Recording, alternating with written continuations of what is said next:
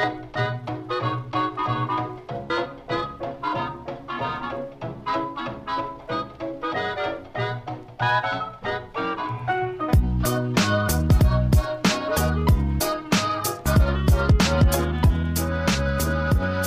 estamos de vuelta en Calientabancas, Humberto. Un nuevo capítulo, una nueva discusión. Creo, creo que eh, hoy vamos a tener opiniones fuertes. Reclamar nuestras malas predicciones también. Totalmente bienvenido. Tengo una predicción. Yo dije que los Lakers no iban a llegar a los playoffs y que los Clippers sí. Wow. Y esto me da miedo porque yo no lo predije por el motivo eh, por el cual esto está pasando. Hasta el día de hoy, los Clippers están bien posicionados en los playoffs, cómodos. Los Lakers no. Los Lakers no. Perdón, Lebron. Perdón, Lebron, pero no vas a llegar. Eh, Humberto, ¿dónde nos pueden seguir? Eh, nos pueden seguir en Twitter, arroba calientabancas con doble S. Y escuchar en todas las plataformas del mundo. También as- hasta el día de hoy, Dwayne Wade es el guarda con más bloqueos en toda la historia, por encima de Michael Jordan. Aquí un, un saludo a, a Wade de Trenzas. que Es que acá muy querido Don Wade. Estamos desde nuestro closet en Miami. Rodeado de parafernalia del hit. Sí, porque es la única que encontramos cerca. Pero esta es la ciudad en donde a Wade se lo ama, no en Chicago, Sí. no en Cleveland. ¿De qué vamos a hablar hoy, Humberto? De algo que no tiene nada que ver, Nada que ver nada con que ver con, con esta introducción. Sí que tiene que ver con la NBA. Vamos a hablar de la NCAA, Bueno, sí. del básquetbol Del universitario, futuro de la NBA. de Zion Williamson. Nuestro episodio anual dedicado al NCAA, casualmente en marzo, ya que empieza el March Madness. Nada que ver con eso, no tiene nada que ver con eso. Vamos a hablar del futuro de la NBA, ¿por qué? Porque tenemos un dato. Es muy simple. Lo sabemos. Creo que la mayoría de, la de las personas que miran el básquet universitario tienen esta culpa. Y es la diferencia del salario entre alguien como Zion Williamson, que es de cero, y entre Coach K, que es de 7 millones y medio. Eso es 7 millones y medio más. Gracias por la matemática. Es, es- o sea, e- eso es lo que de lo que se vuelve a hablar eh, este, este par de semanas. Hubo una lesión que tuvo Sion Williamson, que la habrán visto, pero frenando le explota el zapato. Le sale el pie por fuera del zapato. Se lesiona la rodilla, todo el mundo empezó a preocuparse. Se va a lesionar la rodilla Sion Williamson, cae en el draft, el futuro se acabó. ¿Y qué pasó? Bueno, primero un momento vergonzoso también para Nike. Lo que puede pasar aquí es que si- Sion está en peligro de perder cualquier centavo que pueda ganar en toda su vida. ¿Por qué? Por las decisiones absurdas que ha tenido el NCAA, por las reglas absurdas que mantienen, arcaicas casi. Este no es un podcast a favor del NCAA, por si se pueden dar cuenta, pero no pueden cobrar salario, no pueden usar su nombre para publicidad. O sea, yo, Sion Williamson, no puedo sacar una publicidad de Nike Claro. con mi nombre porque estoy siendo un jugador profesional. Y en la NCAA solamente se aceptan jugadores amateurs. Claro. Entonces el problema viene de raíz, que es que la NCAA al mismo tiempo factura millones y millones y millones y millones de dólares vendiéndote los partidos de televisión. Juega North Carolina contra Duke. Partidos que en audiencia casi que se pueden acercar a finales de la NBA. Que en precio para ir a ver superaban al Super Bowl. Claro. Y es que a esos 7 millones y medio de Coach K también que tienes que sumarle todo lo que puede recibir en endorsements, todo lo que puede recibir en regalos de las marcas, porque estos pelados no pueden recibir ni zapatos. O sea, los zapatos que, que tenía Si- Sion ese día son los zapatos que les dan al equipo de por ser equipo de Nike. No es que a Sion decidió que él quería jugar en los zapatos de Paul George. No, y no puede, no puede, no puede recibirlos si los quisiera como regalo. Es lo que les toca. Es lo que les toca. Pero a- aparte de esto, eh, la NCAA llega a niveles de... Es como... Es casi... Es tonto. Hubo un coach que una vez invitó a su equipo a comer una pizza después de haber ganado. Multa. Hubo un chico que, que se le murió el papá y el coach lo sacó a, a comer para preguntarle cómo está. Multa. Wow. Que les dé de comer una pizza para celebrar un partido es una multa. Es una tontería. Es una tontería gigante. Y que Sion Williamson, no solamente eso, sino que esté arriesgando un año entero de su carrera de jugar profesionalmente en la NBA por jugar un año en Duke. Todo por una regla de la NBA. Reciente, casi. Es una regla que inventó David Stern, que es el one and done. Y con el one and done estás obligado a jugar o a esperar en realidad, Sí. a esperar un año después de salir de la secundaria para entrar al draft de la NBA. Una regla que aparte vimos frutos del éxito de, de la época donde no existía jugadores de high school que salieron como Kevin Garnett, Kobe Bryant, el mismo LeBron James. todos esos jugadores salieron de high school. O sea, también hay ejemplos negativos, ¿no? De jugadores que salieron de high school y que no pasó nada. Es que eso es lo que pasa con Sion hoy. Y quizás, eh, de alguna manera, lo que cuando LeBron era, era el pica a elegir en el draft, en ESPN daban los partidos de la secundaria. Te vendían a la, secundaria de, de, LeBron para verlo a LeBron volcársela a todos esos chicos. Y también era un negocio. Sí. Que incluso había llegado a la secundaria. Y eso puede llegar a volver si esta regla desaparece. Pero lo interesante es que no significa que, que los jugadores no estén listos. Porque LeBron eh, promediaba 18 o 20 puntos en su primera temporada, era un jugador dominante. Hubo un montón de casos exitosos. Y siempre que se intenta recordar los de, los de secundaria es, ah, Kwame Brown. Un desastre, lo eligió Michael Jordan, mal elegido. No puedes escautear a una persona que sale de la secundaria. No hay que elegir jugadores de la secundaria. ¿De dónde salió Garnett? De la secundaria. También ahí empezamos a darnos cuenta que es que cada caso es individual. O sea, tener una regla que le aplique a todo el mundo es muy difícil. Porque a los 19 años LeBron estaba más que listo. A los 19 años, un Chris Dunn o jugadores así que les tocó ir a Europa a desarrollarse no estaban listos. Entonces, ese, tipo de cosas, por eso es que una regla universal no funciona. Por eso es que la NBA tiene que empezar a analizar modos donde todos los jugadores, no importa en qué momento de su carrera están, tengan un camino posible para el éxito o por lo menos para no terminar fracasado muriéndose de hambre eh, jugando en algún gimnasio o intentando pelear un puesto en el G League. Bueno, y es la falta de opciones lo que se le critica a la NCAA. Porque si yo soy Sion Williamson, y la primera opción, ¿no? Que es no tener que ir a la universidad. ¿no? Si yo quiero tener la opción de ir directo a la NBA, sé que por, por es por algo que es el, número uno indiscutido. Cuando lo, vos lo ves jugar a Sion, es un monstruo, es una máquina. Corre, driblea, sabe dar pases, agarra un montón de rebotes ofensivos. Es como es de estos jugadores que no solamente son como monster, no es un monster de Space Jam. Entiende el partido, entiende el juego, encuentra al hombre abierto, sabe a quién atacar, sabe, tiene truquitos en el poste para, para pasar por arriba o por abajo. Está muy preparado, no es solamente un monstruo físico. Porque alguien así no puede tener la opción de ir directo a la NBA y jugar como contra Anthony Davis, contra de Marcus Cousins. Bueno, aquí vienen los argumentos a favor de la NCAA, ¿no? Por ejemplo, eh, todo esto que, estás hablando de Sion, lo, sabrías viendo los partidos de high school, con la competencia que tienen high school, o para los scouters, y ese es uno de los argumentos que tienen para mantener el one and done, es como que no, me necesitamos por lo menos que estén un poco más maduros para poder hacer evaluaciones justas de lo que estamos viendo. Es que pensá también, eh, tenés mercados como San Antonio, ¿no? Es un mercado chico, Siempre se habla de que San Antonio draftó muy bien a los europeos, de que sabe encontrar, a Manu lo encontraron así, una, una, joyita, a Tony Parker lo encontraron así, y a un montón de otros jugadores los encuentran porque hacen buen scouting en Europa. Y esto abre otro mundo, que es aprender a scoutear bien eh, a secundarias, a, a mandar un montón de personas a lugares chiquititos en el medio de la nada para ver un partido, dos partidos, cuando tampoco hay tanto material. Es muy diferente a scoutear en Europa cuando están compitiendo en ligas profesionales con jugadores profesionales. Ahí te scoutear un high school donde hay superestrellas jugando con, literalmente contra niños. Es que vos ibas a ver un partido de Sion en high school y men, era ver un tipo de 40 años jugando contra infantes. O sea, era injusto. Pero para, por ejemplo, Dirk Nowitzki fue un jugador europeo que salió de la B de Alemania. Eh, no, es el único caso. Eh, Giannis, cuando mirabas, lo, cuando, yo me acuerdo cuando era el draft eh, y hablaban de Giannis ante Tecumpo como el monstruo griego, vos mirabas los videos de Giannis y jugaba en gimnasios que no tenían una sola silla para sentarse de tribuna.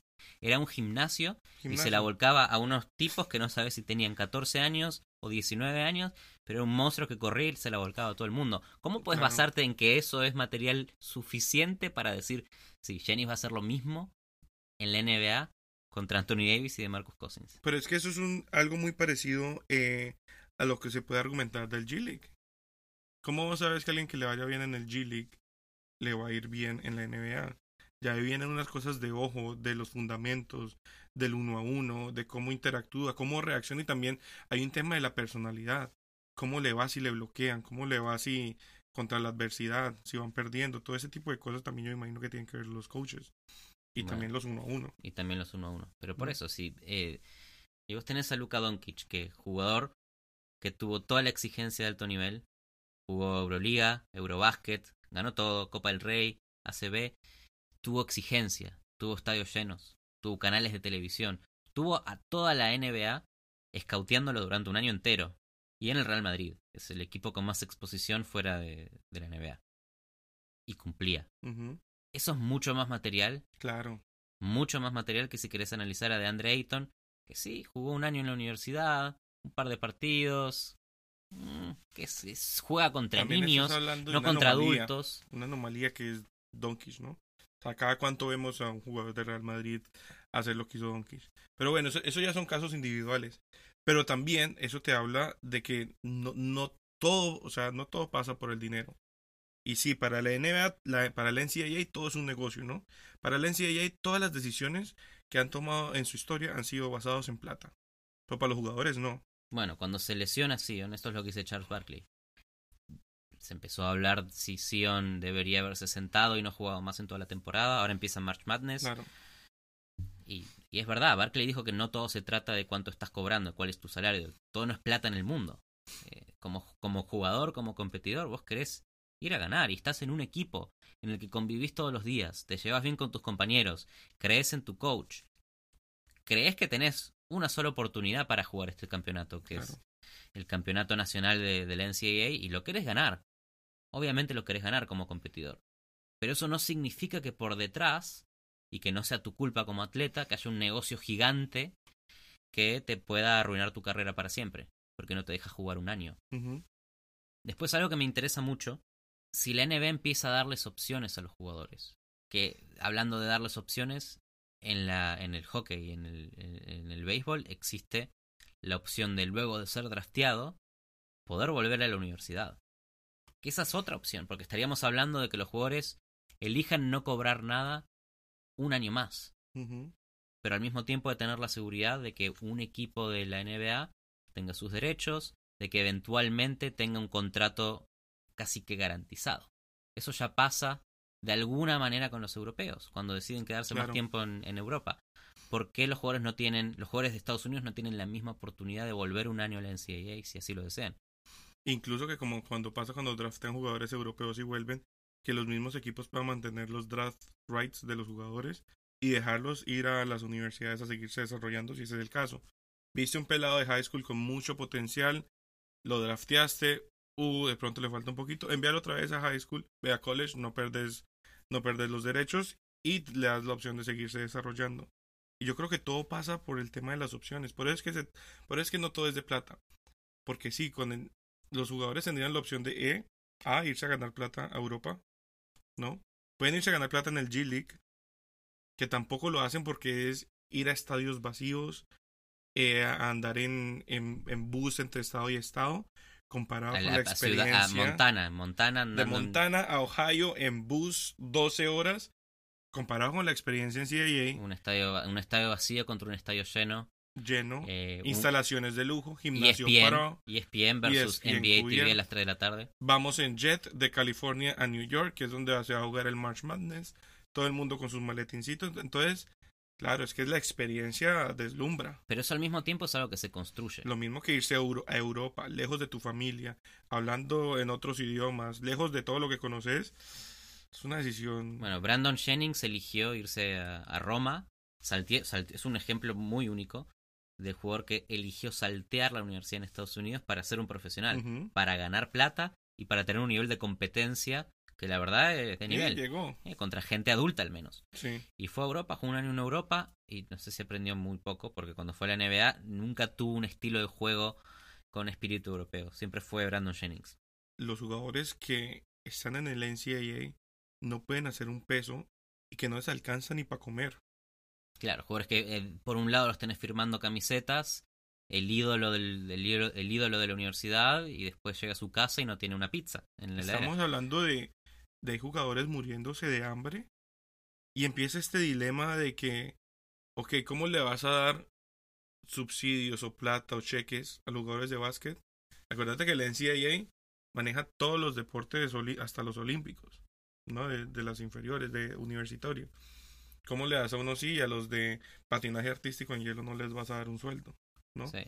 empiezan a ver y entonces empiezas a- empiezan a salir personajes como eh, cómo se llama el, papá de los Ball La bar. la Barbol, la Barbol con su liga inventada donde le pagaba como 30 mil dólares al año a los jugadores y los jugadores empezaron a ir y resultó siendo un fiasco donde no les pagaban, no se estaban preparando, no es...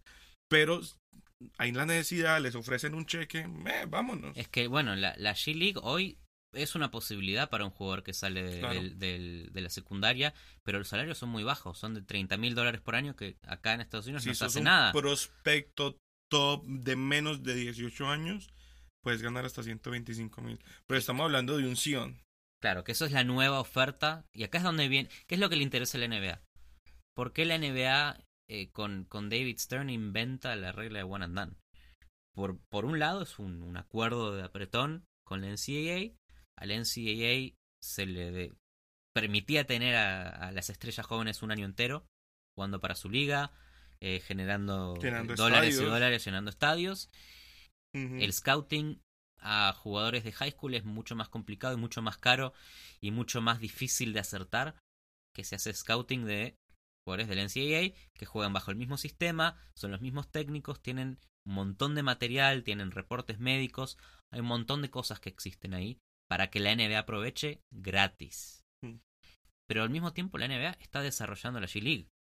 Inventa un, un nuevo, eh, una nueva escala salarial para chicos promesas y casi estamos entrando a 30 equipos de la G-League. Casi es una liga aparte, una liga menor aparte. Las cosas no pasan por coincidencia. Y este cambio de opinión de Adam Silver, coincidencialmente al tiempo que el G-League está creciendo. Claro, porque esto es lo que pasó. Después de la lesión de Sion, a la mañana siguiente, Adam Silver anuncia que tiene la intención de remover el One and Done para siempre. Una regla que él, que él apoyó en el momento que David Stern la, la promovía. Eran ellos dos diciendo, no, necesitamos que los jugadores lleguen más maduros, yo no sé qué. Ahorita es, uy, es que el one and done como que no está funcionando. Obvio no está funcionando. De, o ¿de qué le sirve a un jugador pasar un año en la universidad? O sea, empiezan a hablar, los puristas empiezan a hablar de que no, la educación, la beca, la preparación. Un año. Y van a decir que de verdad están poniendo cuidado a las clases, porque es una historia, una fantasía que nadie se cree de que estos jugadores están yendo a tomar química y que luego salen a entrenar. No, les hacen, les hacen la tarea. Les hacen la tarea y no solamente porque estén entrenando, pueden estar jugando los videojuegos tranquilos y no tienen la obligación de hacer la tarea. ¿Cómo, ¿cómo puede ser? ese tema de que lo hacen por ellos, aparte de que ya se saben cuáles son los equipos donde llegas a la NBA y los que no. Si vos no estás en un North Carolina, en un, eh, en Kentucky, entonces ya ni siquiera es por la preparación y porque o sea, porque antes en los 80, en los 90 también hablaban de que no, es que yo voy a convertir a su muchacho en un jugador hecho y derecho y lo voy a hacer llegar a la NBA. Es que antes. Hoy en día es una transacción. Antes, los jugadores se quedan muchos más, muchos más años en la, en la cuatro años. Jordan, Tim Duncan. un, one and done es casi algo que se generó por sí mismo, porque cada año los drafts son de jugadores más jóvenes. Por ponerles un mínimo de edad y obligarlos a pasar por la universidad que ninguno quiere hacerlo. O fue, o fue una tapa a esta tendencia que se venía a eh, venir. Puede ser cualquiera de las dos. Porque hoy es lo normal. Si sos uno de los, de los top 5 del draft, no vas a perder un año más en la universidad. Arriesgándote. Arriesgando tu carrera cuando puedes ir a la NBA. Y en la NBA estás compitiendo como si fueras a jugar en Europa. Compitiendo en alto nivel compitiendo contra adultos, contra hombres grandes que tienen fuerza, que te tiran al suelo, y eso te mejora también. El nivel de entrenamiento de un equipo de NBA, y no por entrenamiento fuera de los partidos, sino en los partidos, es otra cosa. Es todo el día dedicado a eso. Tu vida es mejorar como jugador de básquet. Sin ir muy lejos, el mismo vencimos a vencimos nunca lo vimos jugar en la universidad porque no clasificó al March Madness. Pero antes de entrar a la NBA tuvo un año entero de práctica y entrenamiento en las facilidades NBA, con coaches NBA, escuchando jugadores NBA. Y la verdad es que cuando entra, vencimos a jugar, estaba listo. Y no es porque haya llegado listo a la NBA. Y casos one and done exitosos también hay. O sea, los más recientes. Anthony Davis es un one and done. Eh, salió campeón con Kentucky. De Marcus Cousins también Kentucky eh, one and done. Casi que Kentucky es la escuela del one and done. Claro. Con Calipari eh, eh, Calipari aceptó el one and done como algo que pasaba en, la NCAA y los, los jugadores que saben que van a jugar un año terminan yendo a Kentucky. Calipari no solo lo aceptó, Calipari lo usa. Él, tiene los prospectos de high school y les dice, venga a Kentucky y en un año está en la NBA. Esa es la promesa. Y no hay, no hay malos entendidos. eh, vamos a seguir siendo amigos. Lo aman a Calipari. Eso, es lo que usted viene. Usted quiere estar en un año en la NBA, venga para acá. ¿Vos viste que eh, una vez por año Kentucky organiza un partido de, de ex Kentucky? Y están todos. Isaiah Thomas, de Marcus Cousins, Anthony Davis. Están todos ahí felices. Pero felices de verdad, porque todos, son, todos se quieren. Sí, sí. Y nunca jugó nadie con nadie. pero todos se quieren. Todos son de la misma eh, banda de Calipari. Devin Booker, Isaiah Thomas. Es hermoso eso. Esa clase, ¿te acuerdas que Isaiah, ¿cómo se llama? Carl Anthony Towns llegó a 48 juegos y perdió el campeonato Uy. con ese Colin, Colin State, del de los Kings. ¿Y sabes quién fue un caso interesante? Harrison Barnes. Ah, mira vos. Él era un top 5 jugador de North Carolina. Era top 5. Hasta llegó a estar primero en, en las predicciones del draft. Y, y perdió. Perdió en el campeonato. No llegó al Final Four. Las, eh, ESPN cubría a Harrison Barnes llorando en el vestuario. Y en vez de ir a la NBA dijo, no, no, no, no, no. Vuelvo. yo tengo que salir campeón. Sí, y volvió un año más a jugar a- y no salió campeón. Y, y, bueno. y bueno, y de- pero en, el- en su segundo año ya no estaba más top 5 en las predicciones del draft. Tuvo un año más para caer y para recibir un contrato mucho menor al que iba a recibir si era un top 5. claro. Pero al mismo tiempo que, que le sirvió al scout de la NBA. Lo pudo ver un año más y se dio cuenta que tenía ciertas cosas en su juego que Y hoy en día te das cuenta. y que hoy en- sí. Bueno, es un buen jugador, tardó mucho en desarrollarse. Ahora recién llegando a Dallas se logró desarrollar, pero al principio eh, cumplió cumplió roles secundarios. Incluso hasta en, en los Warriors hubo como con un rol mucho, mucho más Sí, sí, secundario. sí. Claro, era el tercer, la tercera opción. Fue el reemplazo de Kevin Durant. Kevin, Kevin Durant reemplazó a... Y Kevin Durant, otro one and done. Otro one and done. Uno de los primeros one and done. Es que con eso me llevas a otro punto y es que si Sion o Zion, como le quieran decir, no hubiera jugado esta temporada, fácilmente de top 1. Si Zion vuelve y no es el mismo, De esta- después de esta lesioncita, puede caer top 10, top 11.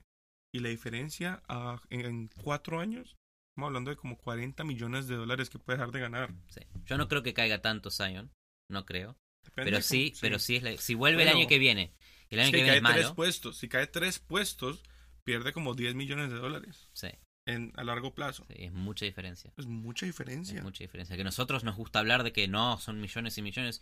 Igual es mucha diferencia. Claro. Los jugadores no piensan en el, el ahora, piensan en poder retirarse y nunca más tener que preocuparse de nada para ellos y su El- familia. exacto, y las generaciones que vienen. Por eso, quieren, quieren hacer la marca y cuando hablas de... Y mucho más cuando renovás contratos en el, me- en el medio de tu carrera. Claro. Y Sí, que vos no, o sea, exacto, vos no sabes cuántos contratos vas a firmar. y es... Que sea el único. Pero entonces hablemos de, de soluciones. O sea, hacia dónde, hablar de tiene, soluciones. hacia dónde tiene que mirar la NBA. Bueno, yo- no sé, yo creo que primero, si yo fuera jugador, haría como este chico Darius Basley, que era un prospect top 5 para este draft que entra ahora, estaría en la clase de Sion. ¿no? Podría, podría ser la discusión entre ellos dos, quizás, posiblemente. Sion elige ir a Duke, elige arriesgar su físico, y tenés el caso de este, de este otro chico que había dicho y había prometido y se hablaba eh, eh, luego, de, luego de haber firmado con el agente tan conocido como Rich Paul, que maneja LeBron, que maneja ahora Anthony Es el Godfather. ¿eh? el Godfather del deporte, había prometido jugar en la G-League. Había prometido ser el primer jugador que acepte el contrato de 125 mil y, y pensar en un futuro en donde la G-League sea una liga menor que la gente mire quizás una vez por semana en ESPN en TNT. Se lo veía él eh, capturando la atención de la G-League, pero no.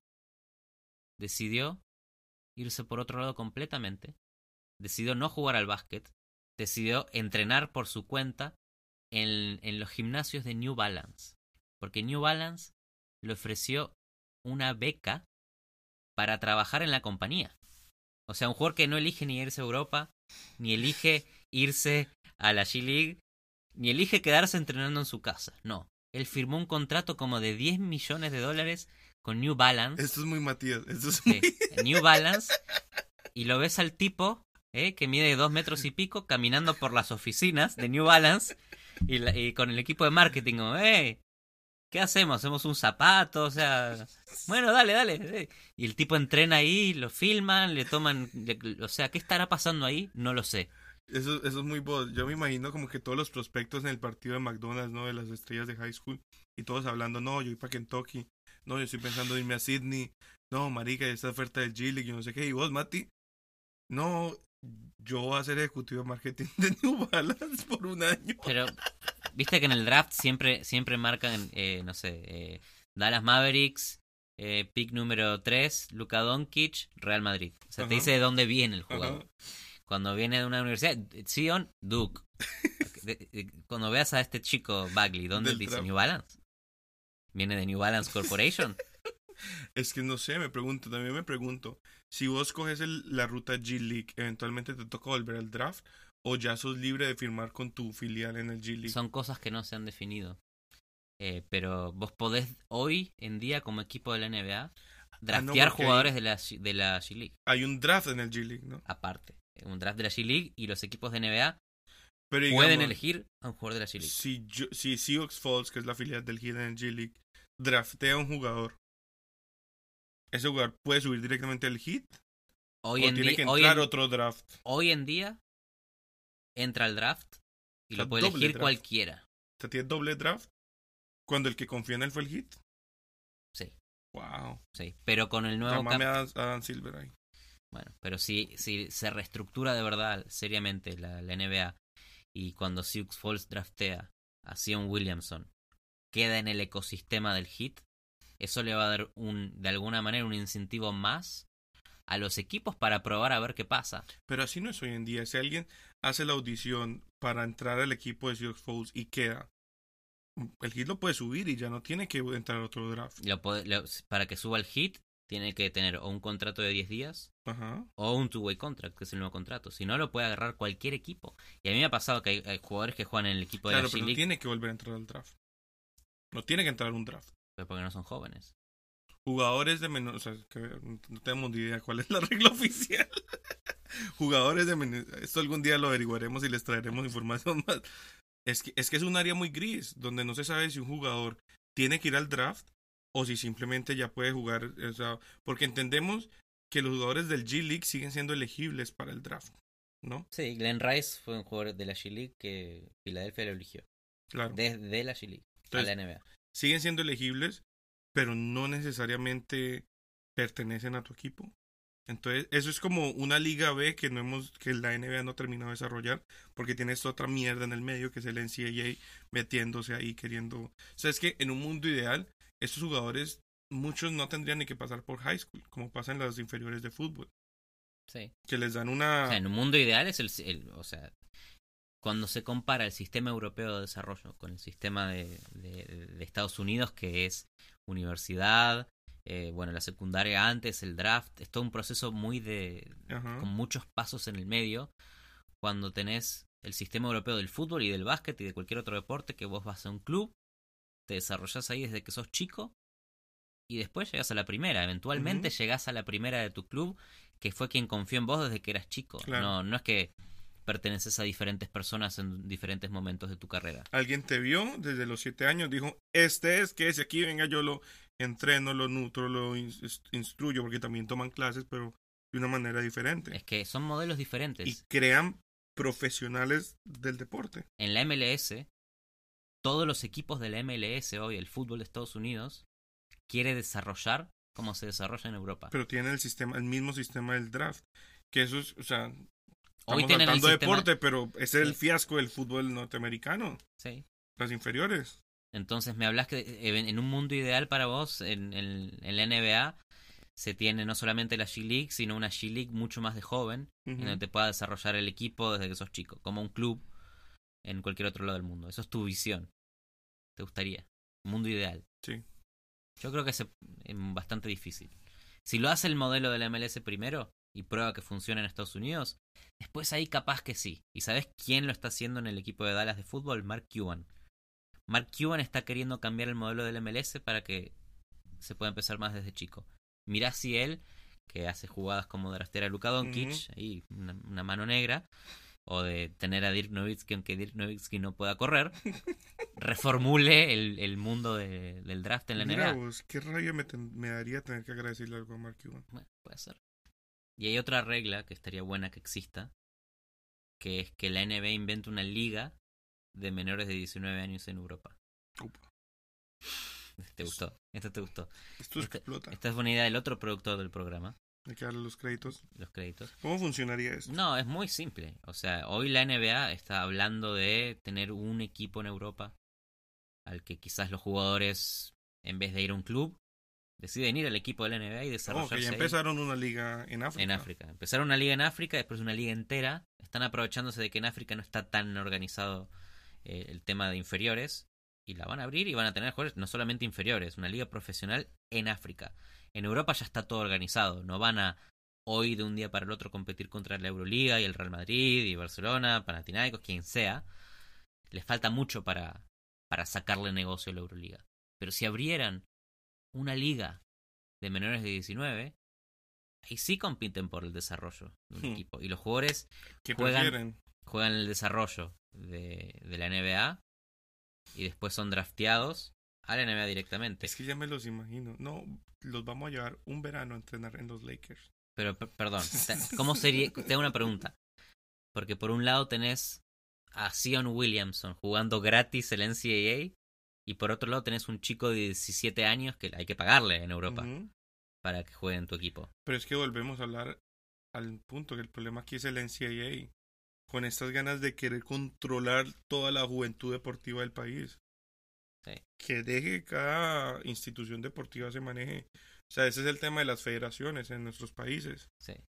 Ah, Independicemos esta vuelta. Pero si, se cambian las reglas de una manera un poco menos drástica, que es dos cosas. Uno, lo que hablamos antes. Dejarle al jugador que declara para el draft. Me drafteó el Miami Heat. Ok, me quiero quedar un año más jugando gratis en Duke. ¿no? Pero que al mismo tiempo no solamente se permita eso, sino que se permita que el jugador pueda saltear a la universidad y ir directo a la NBA desde la secundaria. Es que también Eso sería un mundo ideal. Que digamos, no es un sueldo, es un subsidio para vivienda y entrenamiento. Sí, pero no es nada eso. No es nada, pero es un sueldo que les disfrazan ahí. Pero si, si vos permitís Que no necesitan en Estados Unidos porque está en tu casa. en tu casa. Pero si vos permitís esas dos cosas, le das las opciones a los jugadores de, ok, tengo 17 años, puedo animar, soy buen jugador, puedo ir directo a la NBA o probar desarrollarme un año en la universidad con menos presión, con más ojos en mí para escalar un poco más en el draft. eh, y después una vez que me elijan, si quiero puedo quedarme un año más desarrollándome y perfeccionando mi juego, o si creo que estoy listo, puedo ir a la NBA. Si vos le das todas las opciones a los jugadores, ya no es un sistema corrupto, Claro. porque la NCAA no te está bloqueando, de la NBA no te está no te está casi que denegando la posibilidad de, de cobrar si quisieras, y tampoco te está la NCAA denegando la opción de volver si, si fuiste drafteado por un equipo. Es que sí, y más allá de tener opciones, es como tener una red de seguridad de que, ok, te tiraste a la NBA, no funcionó. No significa que vas a desperdiciar tu vida porque sos un boss de la NBA. No, puede que puedas volver a la universidad, puedes tener otras opciones con el G-League. Hasta el básquetbol amateur también está creciendo. Entonces, esos equipitos chimbos que hay en las ciudades del ACLU, eso ahí está como creciendo también. Bueno, creo que lo interesante es que todos opinamos de cualquier cosa. Pero nadie le pregunta a Sion qué es lo que quiere hacer. Está Nadie por empezar. March Madness. Eh, es el mes de marzo en este momento. Probablemente sea el primer pick en el draft. Probablemente. Probablemente los Pelicans estén esperando quién gana la lotería. Claro. Todavía pues hasta los Pelicans pueden ganar la lotería. Pero a ver quién gana la lotería para hacer un trade de Anthony Davis por Sion es una posibilidad. Es, Es una que- posibilidad. Claro, si le, yo no, asumiendo, pero según lo que dice Kobe, si Sion es un jugador igual de apasionado a la mayoría de los que quieren competir y ganar, él debe estar desesperado por volver a la cancha y salir a competir y ganarse el campeonato. Es que cuando hace volcadas las hace con odio. Con odio. Eh, ama lo que hace. Cuando bloquea, es Odia el con aro. rabia. O Odia sea, el aro. Una persona que odia el aro, la quiero en mi equipo. Sí. Pero no que lo odie que como Ricky Rubio. ¡Ah, aro! Ah, No un puedo aro. tirar. Yo creo que sí. Yo eh, me encantaría que como fan de los Pelicans eh, Sion pueda terminar en los Pelicans. No me molestaría, mira, no me molestaría que el único retorno para Anthony Davis sea Sion. Porque es un... Oh, porque es un jugador generacional, que, que hay uno cada 10 años. Obvio que no te molestaría. Yo la otra vez leí, leí esto. Hay que dejar de decir jugador generacional. Uh, Solo deberíamos escuchar esta frase una vez en nuestra generación. ¿Cuántas veces la escuchaste? yo solo he dicho una vez. Eh, Todo el tiempo es el jugador generacional. Brandon Ingram, ah, el Once in a Generation. Todos son generacionales. Basta de bastardizar a la palabra generacional. Hay que decirla una vez en tu vida para elegir un jugador. No, es que yo, yo estoy seguro que el de la generación anterior era LeBron y el de esta generación nueva va a ser Sion. Para mí, Doncic sí es un jugador generacional. Sion es un monstruo. No sé si es un jugador generacional. Uh, No lo sé. el debate. No lo sé. Empieza el debate. Si a mí me preguntan qué, qué harías tú, Humberto, yo, yo, yo, No te pregunté. yo sé, nadie me pregunta qué quiero. ¿Qué haría? Yo no tengo ni idea, men, es una decisión muy brava, pero yo creo que, Mamá, mami, ¿qué hago? mamá, ¿qué hago? Yo creo que jugaría en el NCAA el año. Hoy en día, como está en la situación, Querrías toda esa exposición y es es muy bonito. O sea, este marica está en el top 10 de jugadas de E ESPN todas las semanas. No me importa quién sea la estrella del Real Madrid, no está en el Sports Center top 10. Es verdad. Ahí Es está. verdad. Es muy bonito. ¿Qué no es bonito? Que los Lakers no van a llegar a los playoffs esta temporada. Pero el otro año sacan Space Jam. Es verdad. Space Jam- Para LeBron es un ¿Qué personaje. quieren los fans de los Es un personaje polarizante, en especial en, esta, en este momento en la historia del básquet. Eh, los fans de los Lakers lo quieren, pero también hablan mal de él deportivamente este, este par de semanas. El equipo, Dogg está bravo. el equipo está ahí, no va a entrar a los playoffs. Eh, ¿Esto de alguna manera impacta? No se sabe. No se sabe si impacta eh, el legado de LeBron. Pero lo que sí va a impactar el legado de LeBron es que sale Space Jam 2 y va a ganar ese partido. El- o sea, No le da pena. Imagínate si Space Jam 2 Este termina momento de su vida. y pierden. O sea que el final, el plot twist de Space Jam 2 sea que pierde y ganan los Monsters y que al año siguiente llega Upa. y le ganan a los Monsters con Kawhi. Yo digo que como legado de básquet, Space Jam 2, Kawhi Leonard. Kawhi Leonard, lo que hizo Kyrie Irving con Pepsi, ya lo pone como a ese nivel con Jordan. Solamente, Uncle Drew. Uncle Drew. Uncle Drew te lo, lo Sí, subió a Kyrie sí. Irving. Hay que estar ahí, hay que tener una película. Kyrie Irving es otro jugador que está luchando con esta, esta temporada. Lo siento, Uh, fans de los Celtics, falta. pero está en el este. En el oeste no sé si sobrevivirían tanto los Celtics esta temporada.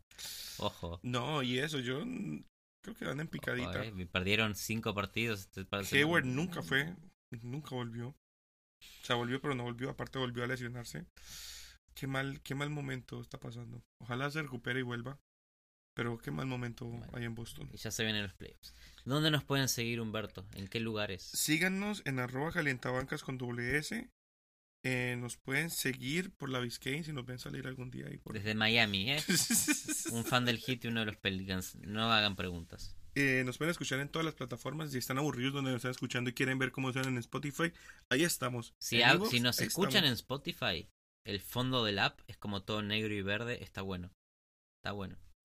Y si nos escuchan donde quieran, también está bueno, pero escúchenos. En Spotify se escucha mejor, dicen algunos. Y suscríbanse ¿Y hasta cuándo?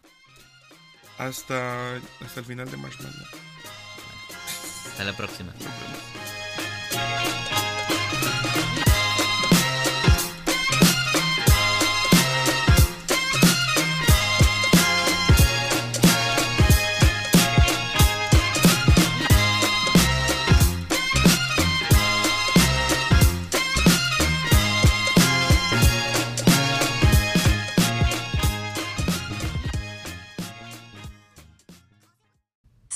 Lateef Williamson es un jugador estadounidense de baloncesto que milita en los Duke Blue Devils del Atlantic Coast Conference, con 2,01 metros de estatura y 129 kilogramos de peso. Ocupa la posición de ala pivot.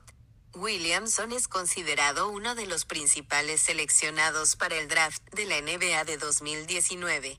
Williamson asistió a Spartanburg Day School en Spartanburg, Carolina del Sur, donde se consolidó como uno de los mejores jugadores de su categoría,